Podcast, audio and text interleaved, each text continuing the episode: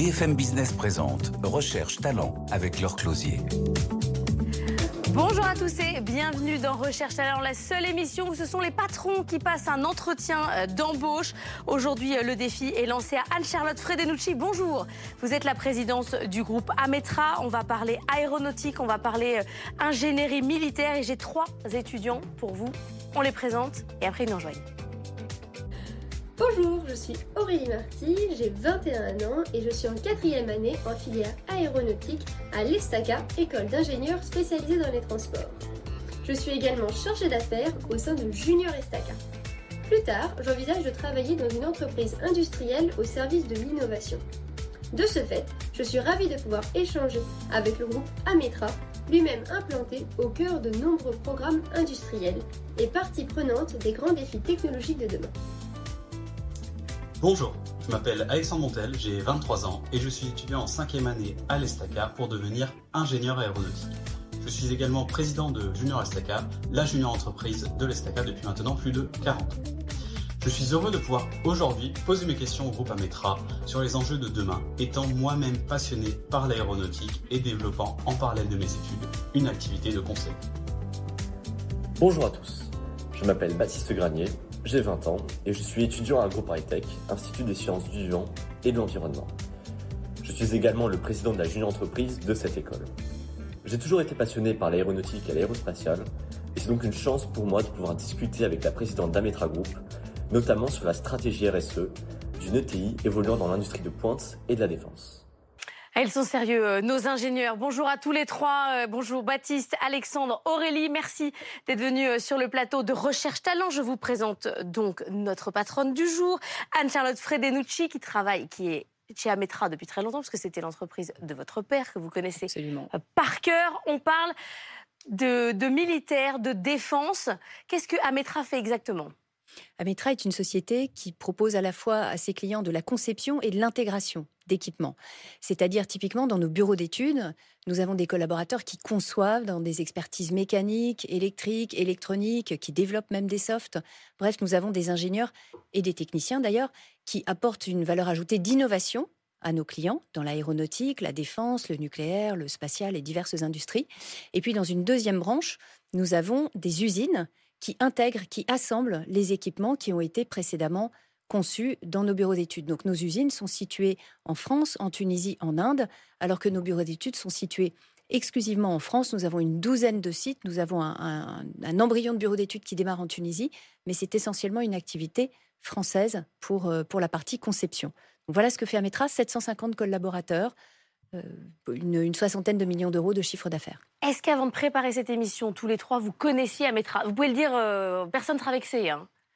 Et surtout pas moi, parce que non, la réponse est, vrai non. Qui connaissait Ametra de vous trois? Pour notre part, oui, on, était, on est dans l'aéronautique, donc deux noms, mais pas ah, plus. D'accord, ok. Mais deux noms quand même. Il n'y a pas qu'Airbus euh, dans la vie. Alors, on commence avec vous, Aurélie. Vous, vous avez 21 ans, étudiante à l'Estaca en filière aéronautique. Vous connaissez deux noms, c'est déjà, c'est déjà pas mal. je suis extrêmement surprise. Tant mieux. Anne-Charlotte est, tout à vous. Euh, vous parliez d'innovation, de vos secteurs d'activité dans la défense, l'aéronautique. Aujourd'hui, on voit de plus en plus que les jeunes, en tout cas la nouvelle génération, elle a soif de mobilité. Comment vous faites pour concilier bah, des programmes assez longs avec euh, ces jeunes qui ont envie de bouger et de voyager dans le monde? Alors c'est une très bonne question. L'avantage d'être dans l'ingénierie, c'est que justement nous proposons à l'embauche à nos collaborateurs, je parle de la première branche, hein. la deuxième, les usines, on est un peu moins mobile, mais sur la partie innovation, l'ingénierie, comme nous sommes à la fois présents dans l'aéronautique, la défense, le nucléaire, comme je le disais, le spatial, etc., et nous avons une douzaine de sites en France, nous montons des équipes pluridisciplinaires pour répondre aux besoins de nos clients, mais nos collaborateurs peuvent bouger à l'intérieur de ces équipes pluridisciplinaires. Euh, je prends un exemple, on a développé pour un grand client de la défense toute l'architecture électrique à l'intérieur d'un véhicule. Ça a été un projet à plusieurs millions d'euros sur presque trois ans. L'ensemble de l'équipe a bougé au fur et à mesure de ce projet. On a quelques personnes qui sont restées, mais allez, quasiment la totalité des, ingénieurs et techniciens ont quitté ce projet pour aller vers autre chose, puisque ça correspond en fait aux aspirations, comme vous le disiez, des jeunes et des moins jeunes d'ailleurs qui nous rejoignent. En fait, quand ils viennent dans l'ingénierie, ça n'est pas pour faire exactement la même chose que ce qu'ils feraient chez le client pendant dix ans. C'est justement pour découvrir de façon beaucoup plus large et variée différents projets. Alexandre. Alors pour ma part, ce serait une question un peu plus. On connaît tous les enjeux euh, bah, à, la, fois énergétiques et écologiques avec les transitions actuelles. J'ai vu que vous étiez aussi signataire de la charte de l'ingénierie pour le climat de Syntec Ingénierie. cela vous engage un peu à limiter votre empreinte carbone par rapport aux solutions que vous pouvez proposer. Euh, moi, j'irai un peu plus loin. Est-ce que euh, vous pourriez envisager de refuser d'accéder à une demande d'un client si cette dernière est jugée euh, un peu trop, enfin, pas en, accord avec les enjeux environnementaux Refuser un client pas facile ça. Alors, refuser des clients, ça nous arrive régulièrement pour différentes raisons. Cela dit, dans l'aéronautique, c'est une question qui est très théorique parce qu'aujourd'hui, toute l'aéronautique, et vous le savez bien, est tournée vers la décarbonation pour des raisons écologiques. Mais, même si on n'y allait pas pour des raisons écologiques, soyons un peu cyniques, on doit y aller pour des raisons économiques, de toute façon. Et, encore une fois, sans cynisme, je suis absolument convaincue que tous les grands acteurs de l'aéronautique, d'Airbus jusqu'aux équipementiers, jusqu'aux PME, ETI impliqués comme Ametra, tous les acteurs de l'aéronautique sont absolument convaincus qu'il faut décarboner, pas seulement pour des questions de coût, puisque vous savez, un kilo en moins dans un avion, c'est moins de fuel, donc c'est un billet d'avion moins cher à l'arrivée pour le consommateur. Mais même pour des raisons purement écologiques, tout le monde est convaincu parce qu'aujourd'hui, c'est ce que demande le consommateur. Si on n'était même pas convaincu, et chez Ametra, encore une fois, on l'est, on est EcoVadis Silver, on est absolument convaincu de ces valeurs écologiques. Mais si on ne l'était pas, de toute façon, c'est ce que réclame le consommateur. Donc toute l'aéronautique est embarquée, qu'on le veuille ou non, dans une grande vague de décarbonation. Vous avez déjà refusé des clients pour quelles raisons c'était pas l'écologie euh, Je pense euh, typiquement à de la discrimination, c'est-à-dire un client qui, euh, quand on lui présente plusieurs fois d'affilée un profil et qu'il le refuse pour des missions qui se passent chez lui, quand on finit par comprendre que ce client refuse pour des questions de discrimination, que ce soit une femme ou une personne d'origine étrangère, on, arrête de répondre à ce, à ce client parce que chez nous, on est un, un, employeur qui donne une égalité des chances à tout le monde. Donc, il n'est pas acceptable de travailler pour des, pour des clients qui pratiquent de la discrimination. Baptiste, c'est votre tour. Ametra, donc c'est une ETI et donc une ETI avec un chiffre d'affaires quand même assez conséquent, 60 millions. Donc ça veut dire que vous devez maintenant répondre à la loi Pacte. Donc ça veut dire que vous devez faire un rapport extra-financier sur l'ensemble de vos activités. Et justement, je voulais savoir comment est-ce que vous conciliez, vu que vous avez vous êtes multisite, aussi bien en France, en Tunisie, ainsi qu'en Inde. Comment vous conciliez justement une stratégie RSE qui est globale et commune à l'ensemble de vos sites? Est-ce que c'est justement une même stratégie qui est identique en France comme à l'étranger ou elle est seulement mise en place en France C'est vraiment une question. Euh... Vous connaissez pas Metra, mais vous connaissez la loi PAC. Oui. vous êtes euh, c'est étonnant. c'est une très bonne question. Vous avez raison parce que les obligations réglementaires sont clairement différentes euh, entre l'Inde, la Tunisie et la France. Hein, c'est une certitude. Les, grandes valeurs qui sous-tendent notre politique RSE, que ce soit l'égalité des chances pour tous, que ce soit les, justes promotions, la transparence vis-à-vis des collaborateurs sur euh, leur possibilité d'évoluer dans l'entreprise, que ce soit la décarbonation, bref, toutes ces, toutes ces grandes valeurs sous-tendent nos politiques RSE dans l'ensemble des pays. Après, c'est vrai que euh, en France, par exemple, pendant la période Covid, on avait des obligations de maintien de salaire qu'on n'avait pas en Tunisie et en Inde. Donc, on a choisi en Tunisie et en Inde de mettre en place des maintiens de salaire qui, n'étaient pas légalement obligatoires. Donc, on a rencontré les collaborateurs, on a vu avec eux ce qui pouvait leur sembler correct, juste, compte tenu du, pays, et on a discuté avec eux. Donc, des, politiques différentes, parce qu'il faut quand même s'adapter à la culture euh, locale, mais, mais des des, valeurs qui sous-tendent ces politiques qui restent les mêmes. Aurélie, est-ce que vous connaissez Aurélie le profil d'Anne-Charlotte Fredenucci Est-ce que vous savez que c'est la boîte de son père? Oui et qui voulait pas qu'elle reprenne la boîte. J'adore cette histoire. Elle est géniale. Qui voulait pas qu'elle reprenne la boîte en disant que je préférais avoir un garçon. Et vous avez fait combien depuis euh, en multiplication de chiffre d'affaires, Anne-Charlotte? Ah, on est passé de 300 collaborateurs à 750, de 20 millions à presque 60. Donc on s'est bien développé. Faut pas toujours bien développer. Son père. Bah, notamment, j'avais une question là-dessus. Vos interlocuteurs ou même vos clients, majoritairement, vous allez discuter avec des hommes. Est-ce que le fait d'être une femme, ça va être un avantage ou un inconvénient dans ce milieu? C'est une très bonne question parce que la réponse est à la fois oui et à la fois non. En fait, au début, quand vous arrivez et que vous êtes une femme, euh, assez régulièrement, surtout quand vous êtes une femme jeune, euh, assez régulièrement, on vous prend pour la, pour la jolie stagiaire, on vous met au fond de la salle et puis on vous parle pas. Euh, jusqu'à ce que, donc, donc, là c'est plutôt un inconvénient dans cette première phase, jusqu'à ce que dans une deuxième phase, vous arriviez à prouver votre professionnalisme, vous arriviez à montrer par les résultats, par les chiffres, par la croissance de l'entreprise, par les embauches, vous arrivez à prouver ce dont vous êtes capable. Et là, ça devient un avantage parce que vous devenez parmi les professionnels une des rares femmes. Et donc, euh, quand il faut euh, une femme sur la photo, quand il faut une femme pour aller dans tel rendez-vous, eh bien, euh, il n'y en a pas tant que ça. Donc, régulièrement, c'est moi. Sachez Aurélie que moi, quand j'étais jeune, j'ai reçu des manteaux, pensant que j'étais la fille du vestiaire et que je ne pouvais être que la fille du vestiaire.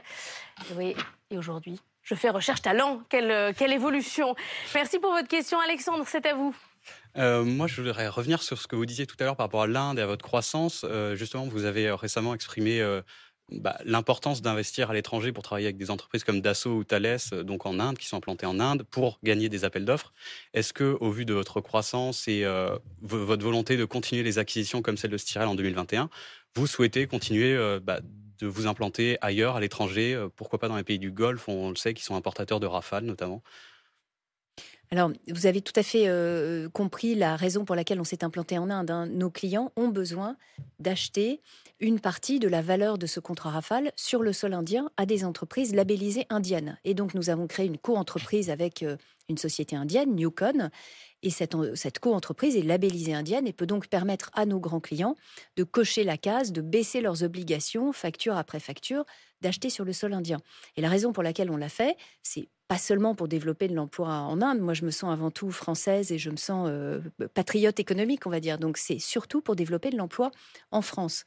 Parce que comme nous cochons cette case indienne, en France, nous continuons à gagner des contrats qui sinon seraient partis à nos, concurrents, voire euh, à l'étranger. Donc la réponse est oui en théorie. Si demain, par exemple, euh, on a un énorme contrat qui est gagné avec l'Indonésie ou avec un pays du Golfe et que nos clients nous disent on a besoin de vous dans telle géographie, nous regarderons la question. Après, nous restons une ETI, donc on ne peut pas non plus ouvrir dans 50 pays à travers le monde. Mais en mm. tout cas, notre stratégie d'accompagner géographiquement nos clients est bien présente. Alexandre, vous avez envie d'aller travailler à l'étranger? Euh, Ça dépend du pays. Mais par exemple, les pays du Golfe, ça, vous dit ou ça vous dit pas du tout? Si c'est pour travailler avec la passion de l'aéronautique, travailler sur des rafales ou tout ça, pourquoi pas, oui. Vous avez un avion à votre euh, col. Pour ceux qui nous écoutent en radio, je, le précise. Donc vous êtes dans une passion avion. Euh, oui, depuis plusieurs années. Très développée. Eh ben, c'est bien. C'est à vous, Baptiste. Une question. Alors, euh, la RSE, c'est quand même un sujet pour moi qui est assez transversal et qui s'applique aussi bien aux valeurs de l'entreprise interne, mais aussi à l'externe, en fait. Et moi, la question que je me suis posée quand j'ai regardé bah, l'ensemble de vos clients et de vos prestations, c'est est-ce que selon vous, on peut être une entreprise RSE alors qu'on travaille dans le domaine de la défense? Merci pour cette question. Euh, quand on s'est dit tout à l'heure, posez les questions, n'hésitez pas. Je pense que vous avez tout à fait raison de poser cette question. Pour moi, la réponse est définitivement oui. Euh, on voit malheureusement la reprise des, conflits à haute intensité. Euh, donc, il me semble aujourd'hui malheureusement, j'ai envie de dire, indispensable d'avoir une activité de défense pour protéger nos frontières, pour protéger nos valeurs. Et je préfère avoir dans mes équipes qui travaillent sur des sujets défense, des jeunes ou des plus expérimentés d'ailleurs, qui se posent la question, qui se disent mais est-ce que la défense est éthique? Est-ce qu'on a raison de faire ça? Plutôt que des en guerre qui vont dire ouais ouais allez on y va on y va. le questionnement éthique est indispensable dans l'industrie de la défense, mais l'industrie de la défense est indispensable pour défendre notre éthique, nos valeurs en France. C'est quoi votre réflexion, Baptiste? Bah, c'est pour moi c'est un compromis en fait. C'est euh, là sur ce point-là en défense, c'est est-ce qu'on défend nos valeurs, est-ce qu'on défend mmh. les valeurs d'un autre? Bah, là j'ai envie de reprendre l'exemple des Malouines, c'est avec euh, le missile Exocet, il a coulé un navire euh, anglais, mais d'un côté il a quand même permis de montrer la valeur de la France sur le domaine de la défense. Pour moi c'est vraiment un compromis. C'est est-ce qu'on veut défendre nos valeurs ou est-ce que l'ennemi justement qu'on a en face doit justement être neutralisé. Non, mais dans la vraie vie, quand vous allez dans les soirées et que vous n'êtes pas habillé avec des vestes et des choses comme ça, et que vous dites, je veux aller bosser dans la défense, c'est bien reçu, c'est mal reçu, c'est... Bah, initialement, je me posais pas trop la question, mais là, justement, en faisant mes recherches, j'ai eu une vraie réflexion, et je pense que c'est intéressant de la voir et que les gens n'ont pas assez cette nuance, je pense. Il nous reste deux minutes, donc euh, je suis désolée, mais on va prendre ces deux minutes pour parler salaire parce que vous n'allez pas y aller euh, vous-même. Est-ce qu'on est mieux payé chez Ametra que chez Dassault, par exemple? C'est une bonne question. Je n'ai pas les salaires de Dassault. Non mais donc je pourrais, j'aurais. Est-ce qu'il y a un choix ETI à faire, un, choix du cœur contre le choix du salaire? Alors, ça n'est pas ce que je dirais. Ce que je dirais, c'est que l'avantage dans l'ETI, c'est que vous pouvez avoir une progression salariale qui est beaucoup plus notable que dans les grands groupes où vous avez quand même des, cases. Alors, je ne vais pas dire trop de mal de mes grands clients, hein, merci, Airbus, Dassault, etc. Mais voilà, dans les grands groupes, et c'est normal, c'est légitime parce qu'ils ont des structures qui sont plus plus organisé, on va dire, il y a des progressions qui sont normées. Chez Ametra, quelqu'un qui démontre de vraies qualités, un vrai savoir-faire, un vrai savoir-être peut progresser beaucoup plus vite, y compris sans diplôme. D'ailleurs, on a aujourd'hui un de nos patrons de région qui n'est pas ingénieur et qui a pu progresser parce qu'il était absolument compétent et pertinent. Et c'est vrai aussi pour les ingénieurs. Vous pouvez aller beaucoup plus vite dans une ETI. votre valeur personnelle sera beaucoup plus rapidement reconnue parce que vous êtes en contact finalement avec la direction de façon beaucoup plus proche. Il nous reste une minute. Qui a une dernière question de vous trois? Alors moi, c'était par rapport à ça, justement, euh, pas par rapport au salaire, mais est-ce que pour des jeunes ayant envie de prendre des responsabilités, s'ils rejoignent le groupe Ametra, est-ce qu'ils pourront accéder dans un futur plus ou moins proche à des postes managériaux? Certainement, évidemment. On a euh, plusieurs filières de, quand, on réfléchit à notre euh, gestion prévisionnelle des emplois et des compétences, on a pour la partie engineering trois filières. Une filière management, une filière gestion de projet, une filière expertise technique, puisque tout le monde n'a pas envie de manager ou de gérer des projets. Mais bien sûr, beaucoup viennent pour manager et se retrouvent dans des postes de management après euh, une, première période où on découvre un projet. Ça peut être au bout de 18 mois, par exemple. On évolue vers des postes de management. Vous voulez être chef, Alexandre? Manager. Mais c'est pas mal d'être chef. Mais parfois, les ingénieurs n'ont pas envie d'être chef. C'est vrai, j'en rencontre, j'en connais. Merci à tous les trois pour euh, cet entretien. Anne-Charlotte, vous allez rejoindre les coulisses et on va débriefer votre entretien. Recherche talent sur BFM Business. Aurélie, Alexandre et Baptiste, on vient donc de faire passer un entretien à Anne-Charlotte Frédenucci. Vous aviez bien travaillé quand même pour préparer euh, cet entretien, bravo à vous. Je vois que certains sont déjà très passionnés par l'aéronautique et l'avion. Vous l'avez trouvé comment, euh, cette patronne Aurélie? Bah, C'était de très bonnes réponses qui étaient vraiment euh, fournies et avec des détails. Donc ça c'est bien parce qu'on n'a pas forcément d'exemples de ce qui peut faire une entreprise ou des exemples concrets de là où des ingénieurs peuvent aller ou y comprendre comment, bah, comment fonctionne l'entreprise. Donc c'était très positif. La, vraie question euh, qu'elle a, en fait, la patronne d'Ametra, c'est si vous avez deux offres, parce que vous allez en avoir des offres d'emploi, je me fais aucun souci pour vous. Si vous en avez une d'Airbus, une d'Ametra, est-ce que vous choisissez Ametra? C'est ça son enjeu à elle. Là, elle vous a quand même un peu convaincu, Aurélie? Oui. Bon, c'est une bonne nouvelle. Alexandre, vous qui êtes passionné euh, d'avion, est-ce que ça vous a convaincu? Eh, Pour ma part, elle m'a beaucoup convaincu également, de par son accessibilité et puis les réponses, euh, notamment sur l'international, ou même si on rejoint le groupe Ametra sur les, possibilités d'évolution et salariale. Voilà, moi, passionné d'aéronautique, à la base, je ne pensais pas euh, pouvoir, vouloir aller travailler pour une société de conseil comme Ametra. Maintenant, euh, je suis euh, très ouvert aux propositions et je me renseignerai davantage. Parce que vous, voulez avoir les mains dans le cambouis, c'est ça hein vous voulez vraiment être dans la carlingue, quoi. avec les avions, mais tout en ayant une vision un peu d'ensemble sur le, projet que je mène. Baptiste, vous qui avez posé pas mal de questions RSE, qui vous inquiétez de, de, ces questions, est-ce que ça vous a convaincu les réponses d'Anne-Charles Fredenucci? Bah, je trouvais qu'elle était très sincère justement et moi je bah, j'aime bien justement ce genre de profil et je pense qu'il est essentiel surtout pour des petits groupes où c'est assez compliqué justement d'avoir cette vision RSE et euh, bah, je pense que bah, Ametra a quand même réussi ce challenge à mettre en place une politique RSE dans l'ensemble de son groupe, même à l'international, ce qui je pense c'est une véritable réussite et je je suis très content. Mais c'est-à-dire que vous, par exemple, admettons, demain, vous rentrez en CDI chez Ametra, vous allez aller faire attention à ce qu'elle fait sur le plan, euh, sur le plan RSE, regardez si elle remplit ses obligations, vous avez parlé de la loi PAX, vous allez vérifier qu'elle est compatible. Bah, moi, vous allez être comme ça dans la moi, boîte. Moi, j'ai envie d'être comme ça, oui. C'est, en tant que je pense que si je rentre dans Ametra, ce sera en tant que consultant RSE, parce que je n'ai pas les mêmes, euh, les mêmes savoirs que mes deux collègues à côté. Mais vous n'êtes pas ingénieur aéronautique. Je ne suis pas ingénieur aéronautique, je suis ingénieur en biologie initialement. Oui, mais c'est pas grave. Mais justement, c'est euh, nous, avec notre cursus, on a quand même une vision d'ensemble qui est très large. Et moi, j'aimerais bien faire ce reporting, justement, qui soit aussi bien social au niveau de la gouvernance et euh, bah, sur euh, tout le procédé industriel. Et c'est là, je pense qu'une euh, place à Metra me, conviendrait parfaitement, oui. Bon, est-ce que sur le profil, ça, Aurélie, elle vous, elle vous inspire? Oui, bien sûr. Bah, c'est une femme qui a quand même réussi, moi je trouve, en termes bah, par rapport au professionnellement parlant. Donc oui, bien sûr, ça m'inspire. Sur la question, euh, être une femme dans un milieu d'hommes, euh, de temps en temps c'est bien, de temps en temps c'est pénible. Voilà. Aujourd'hui, on en est là. Oui. Vous êtes prête à ça? Oui, bah oui. J'ai signé euh, à partir ça vous fait pas peur. Aujourd'hui, dans votre école d'ingénieur, vous êtes combien de filles? On est 13%, je crois. Oui. Vous avez l'habitude, en fait. Oui. Vous êtes un peu rodé à ces, à ces questions-là. Bon, c'est moi qui parle salaire, encore une fois. Hein. C'est pas vous. Il n'y a rien à faire. Ça vous intéresse pas, ce sujet? Non Il n'y a pas un pour poser la question combien on gagne moi, je peux me dévouer, hein, ça ne me dérange pas, mais le sujet ne vous intéresse pas. Je pense, que je pense que pour notre génération, ce n'est pas, c'est plus trop une priorité. C'est vraiment les valeurs et le travail, la valeur ajoutée qu'on va avoir. Moi, je le perçois comme ça. Vous n'avez pas un loyer à payer, euh, des chips à acheter si, si. si, non, mais quand même, non, Alexandre, c'est pas une question qui. Bah alors, pour moi, je choisirais déjà l'entreprise pour la passion avant le salaire, en sachant quand même euh, une certaine fourchette et que me garantisse euh, un certain niveau de vie et de revenus. Vous, êtes tellement passionné par, euh, par l'avion de toute façon que. Euh, Est-ce que vous allez rentrer là dans vos écoles et vous allez parler à, à vos collègues? Baptiste, Alexandre?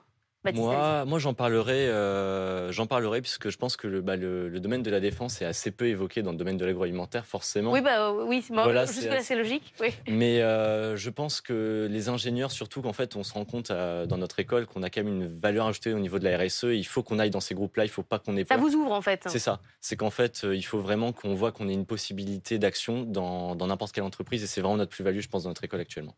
Alexandre Pour ma part aussi, bah, on est encore plus dans l'aéronautique, dans la défense, etc. J'en parlerai autour de moi, surtout après mes recherches que j'ai fait sur le groupe, l'échange qu'on a eu avec euh, Mme Frenenucci, très positif, et euh, j'hésiterai pas à bah, promouvoir, mettre en avant cette entreprise qui, pour moi, a de belles valeurs.